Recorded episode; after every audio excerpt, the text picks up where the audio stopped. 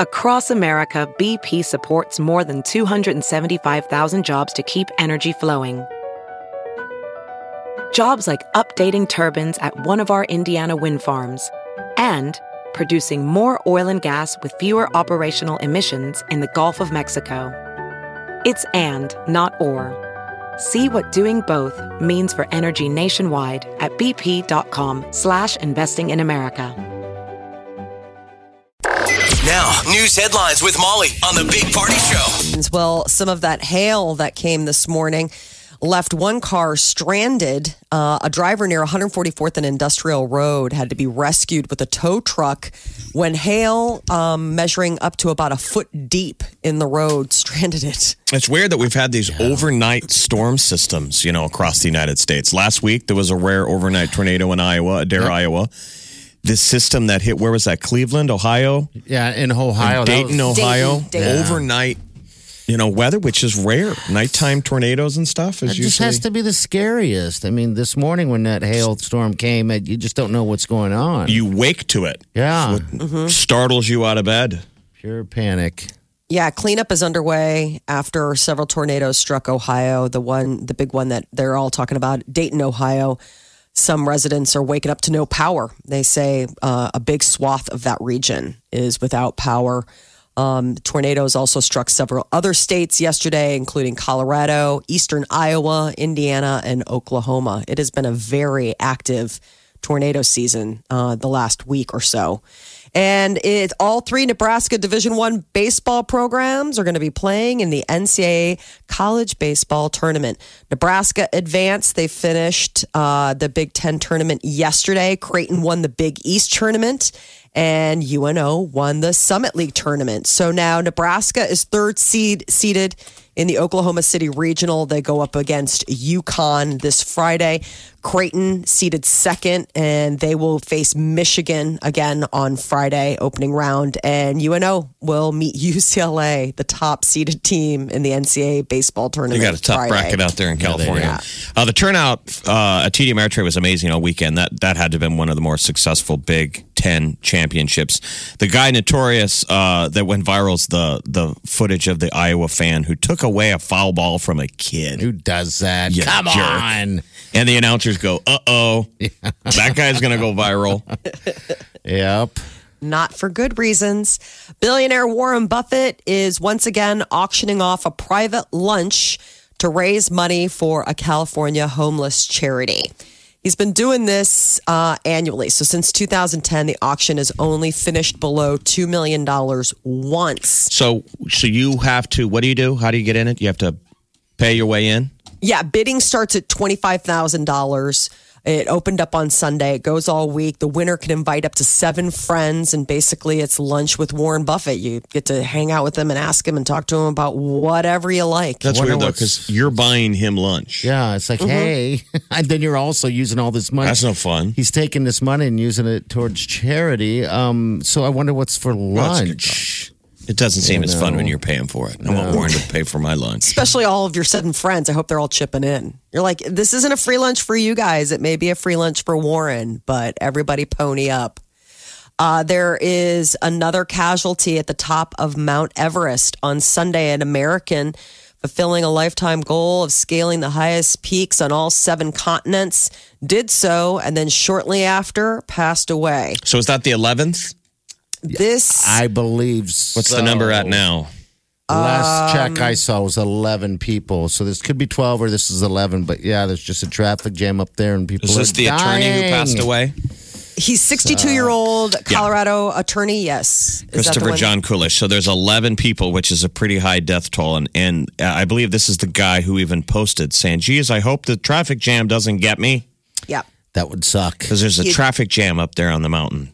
He became um he just became a member of the Summit Seven Summit Club. Okay. He scaled the highest peak on each continent. Imagine that. And then you're coming down, you're at base camp, you're done with you're done. It's the descent and that's the cause of death is unknown.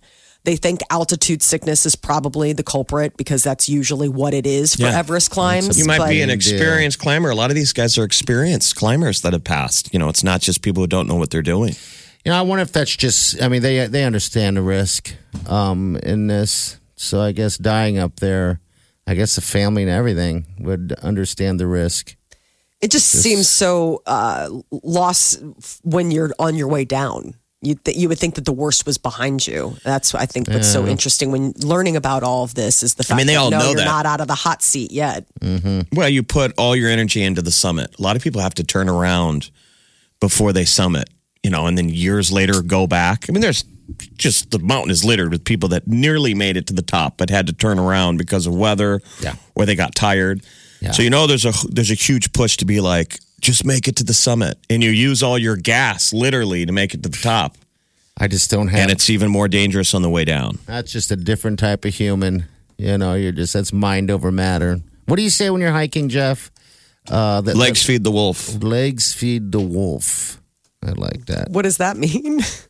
Your legs are are doing the work. Yeah, just It's Think from the movie over matter. Miracles. What he it's what Herb Brooks used to tell the hockey players. Oh, It's not really my mantra.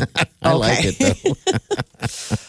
Uh, so New York Times had a report over the weekend. At least five U.S. Navy pilots have claimed to have seen unidentified flying objects in the skies over the eastern seaboard nearly every day in 2014 and 2015.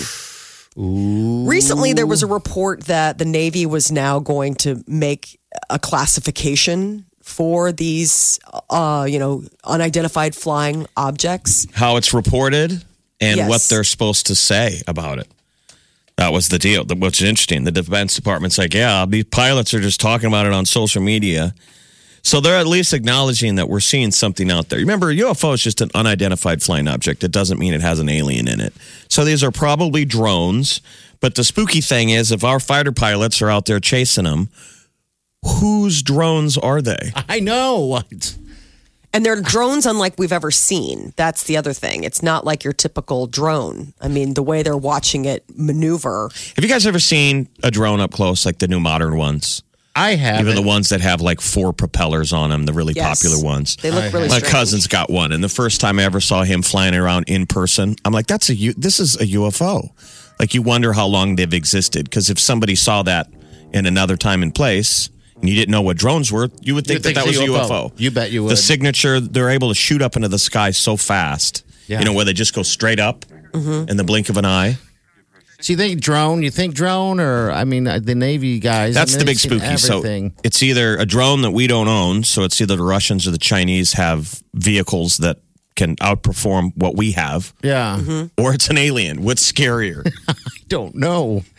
I would welcome the alien. But isn't that of the crazy that it's mainstream? I mean, this isn't like a fringe newspaper. It's the New No. York Times. Wow, one of- what is that? Is the quote um, of a pilot, you know, chasing one of these things. I mean, one of these guys, he's a lieutenant. He's a 10 year Navy veteran. He uh, is uh, an FA 18 Super Hornet pilot. And he said, keeping an aircraft in the air requires a significant amount of energy with the speeds we observed 12 hours in the air, 11 hours longer than we'd expect. They're saying that they're seeing things that they don't even understand how they're keeping the speeds and keeping, I mean, there's no sign of an engine, there's no sign of, of any sort of Yeah, like just- propellerness. It's like, what is going on? Boom. And I guess this just jives with UFO stories if you believe in UFOs. Yeah. You know, the kind of stories you hear from the beginning of time of commercial pilots Seeing describe the same kind of thing. One of the descriptions is, is a giant tic tac, Okay, Weird. that would be drone. That not drone to me. That a whitish oval object described as a giant tic tac, about the size of a commercial plane. oh wow. That was the famous footage in 2004 where there were uh, two F 18s chasing it. Just, Just just think about that. If it, if it lands and, and they get out and it's just a, t- a tic tac looking thing with legs and arms. Well, it, it's not necessarily organic. Remember, Yeah, people it could said be. that I if you believe we ever run into aliens, we'll probably run into one of their machines. Yeah, like the I mean, drone. we have machines out in space. yes, we do. So uh, there's a new report that says that credit and debit cards have more germs than a train station urinal. Yay! Disgusting. We're uh, typically more concerned about where our money, money goes than where it's been, but new findings have said that we might want to reconsider that. They did an experiment testing more than 40 debit and credit cards, 27 different bill denominations, and 10 coins. And they were checking them all for germs. And each payment method was swabbed. And they said that uh, the money, like pretty much everything else in the world, is pretty dirty. But what's surprising is credit cards took the top spot for dir- dirtiest forms of payment. I mean, they don't ever get cleaned. I assume a, a train station urinal at least gets cleaned. Have you You guys hope ever so. cleaned your credit cards? I mean, No. it's not a reflection of you being a dirty person. No, No. not even. I've never even thought of it. I guess, Um, but the only dirty place it goes is in and the thing, the machines. So the machines are dirty. guess then you're touching them. Um, I like how they refer it to as a train station urinal. Mm-hmm. Well, not to be confused with, like, a toilet. Yeah, the urinals are different. Um, I know the dirtiest form of payment. Uh, the front of cards averaged a score of 285, the back 317. And they say, for reference, a New York City subway pole is just 68. So it's something that people are pawing on all day long 68. A credit card, 300. Gross. I guess I'm trying to figure out why how my card is getting dirty. I guess every time Exactly. I touch it with my hands. I don't understand know. where, where it's picking up all these creepy germs. I guess you're handing it over to somebody. Maybe they're swiping it, their paws, then touch it. I, you're right. I mean, we never do wipe it down. A lot of times you're worried about m- messing with the magnetic strip that you wouldn't ever do anything to it. But now it's like, I guess, I don't know, use sterilization gloves when handling your, your credit card. Just gross. That is your news update on Omaha's number one hit music station, Channel 94.1. Just things to make you feel more paranoid You're welcome. and germophobic. Gross. All right. 816, mid 60s today. Uh, weather.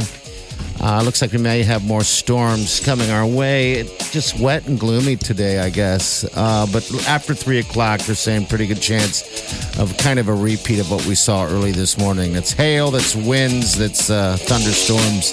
All Missouri, that fun the stuff. Missouri River's nearly at flood stage, which Man, is I don't- 29 feet. Can we take any more of this stuff? Get what you missed this morning on the Big Party Show podcast. at channel941.com. My daughter is only seven years old, but she is learning to give attitude way above her age grade. Do you have an attitude to you? Just to anybody. It's really funny. The other day I asked her where her brother was, and she turned to me and just stone faced was like, It's not my day to watch him. I was like, excuse, excuse, excuse me? She's like, I don't know where he's at. It's not my day to watch him. I was like, Giving you some "Oh." sass. Exactly. I was like, ooh.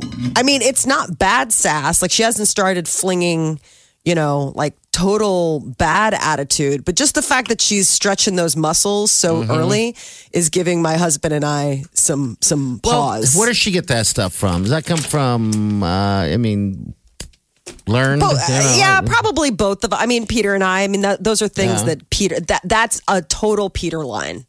Like it's not my time. To, yeah, I mean, that is an absolute out of the mouths of babes. They are little recording devices. And What's the movie with all the emotions where they go, I'm I'm detecting a strong sense of sass. The foot is down. Yes, Inside that- Out. Inside Out was such a cute movie about uh, the Pixar movie about the five major emotions. Yes.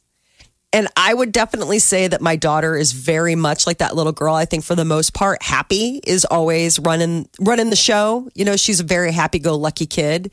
But man, when anger gets a, like, you know, when she gets a little bit of that, The foot is going down. The foot is down. the foot is That down. is, I think that's such a cute movie. Inside Out. Oh, I love that. It's just such a tearjerker too. Just the the the whole journey that all the little emotions go on. Why haven't they made a sequel to that? They're working on it. Um, Are they really? yeah, because then it's like going to be puberty, which it's like best of luck with that one. See, I just haven't seen that one. I'm, I'm gonna have to make. A, You haven't? No, Where it's I all the haven't little seen it yet. emotions? It's really neat. Yeah. I need to watch that one. I was very skeptical about Inside Out before it came out. Like I was like, "Oh, what? This is going to be any good? And then I watched it and I was like, oh my gosh! Like all the feels. It, they do a really wonderful job. Well, now you got a daughter who's showing a lot of Yes. sass. So my husband, the other day, I said something. He's like, "Oh, I'm afraid of her," and I was like, "What?" He's like, "Oh yeah, I don't, I don't, I don't mess with that." I mean, she will give him a look that will stop him dead in his tracks. I mean, he will say something and she will look at him with the most withering. I mean, she doesn't even have to say anything. She just turns and just with those big blue eyes, just looks at him and cuts him off at the knees. It's just like that was the stupidest thing I think I've ever heard anybody say. Is what her eyes are saying to him, and he's Oh, just that's always fun. Like oh, I know, embarrassing. like, like he's just like everything you guys do is so embarrassing. exactly. At seven. I know. I just, I mean, that's the thing. Like we were talking in bed the other night, and he- and I, I said, "Well, you gotta say." He's like, "I'm, oh no, I'm, I'm scared of her." And I was like, "Scared? She's seven. He's like, "Oh, that's a, that's a, that that still water runs deep. Like I don't even want to wade into what's going on in that mind." And I was like, "You're already afraid of her. She hasn't even hit puberty yet." And he's like, "I'm not looking forward. It's gonna be an, a minefield." And I don't necessarily think that she's a, she's not a troublemaker. Like she's not sassy, as in giving attitude in a bad way, where you know, like she's mean or cruel. It's just she suffer. She doesn't suffer fools. I mean, she is absolutely like, no, I don't have time for that. I'm not going to be that. I probably won't be doing that, even though you mm. asked me to. So what do you do next? I, I mean, I guess just try to use those powers for good instead of evil. Like try to nurture them in in ways. I mean, she and her brother. I was, you gonna- know, was going to ask you, how's that going? I mean, with the she. oh, he is just he is so. I mean, talk about checkers versus chess. I mean, he is playing mental checkers, and she is playing chess. I mean, she is all hmm. the all the moves ahead of him. Do- What do you have to lord over your kids when they b- behave? Like, is there an allowance, bedtimes, phones. screen time? Screen What- time. That's the that's the major currency. I think That's your in most leverage. households. That's your, yeah, your prison currency. Is Exactly. Screen time. do this or lose screen time d- you know stop doing that or lose screen time i mean everything is how much screen time when you can get it You should get like a dry erase board and put it someplace prominent and have, you know, the two kids' names up there with how much default screen time they get. oh and that'd you be could good take away from that number, like, oop, you just gave me side eye. that was worth Side-eye. 10 minutes of screen time, just disappeared with that sass. they're like whoa whoa whoa I'm detecting a strong element of sass. the foot is going down. Side eye. For some reason, I can Oh. see her doing that too. absolutely i mean she gives she doesn't normally give it to me but my husband's been traveling a lot for work and so i mm-hmm. think that she's not had him to um to, she's not had her usual place to like uh, give an eye roll or a blank stare. And so she's been practicing it out on me. And i'm like oh i'm the wrong audience. Your dad may be afraid of the eye roll or the death stare but i i'm immune to it. I'm i was i was a 7 year old girl once. I know all the tricks. So that is also the other thing that my husband's like i get to watch the two of you just Go at it. Stare just Both quietly stare. stare at each other. Oh you're gonna stare at me? Oh i can stare right back. I can death stare. Uh, all the days. We're going to remember this moment. yes, you are. i know. It's the beginning of the end. Oh man, the yeah. beginning of the beginning of the end. I know. I didn't think that she'd be so emotionally astute Wait till she's fifteen. i know it's it's Uh-oh. not i'm I'm not looking forward to that All right, 833. You got mid 60s today, and then a little bit later, we're going to have some more storms. Kind of a wet day today. We're supposed to clear up a little bit tomorrow, which is good news. I don't The like these couple of days. overnight storms. Ah. They're spooky. They're talking about why it's so dangerous, like that that storm even in uh, Ohio, because spotters are still a huge element in letting people know What's going on? what's out there. It's Yeah. not all radar. You usually need storm spotters, and storm spotters can't see anything at night. I know it's pitch black. There's footage of that that Dayton, Ohio tornado where when the lightning flashes, You can see it. you can That's see weird. it. It's just Okay. haunting. You can see the tornado out there in the middle of the night. Oh boy, yeah. Last this morning when that thing hit, it was definitely dark outside.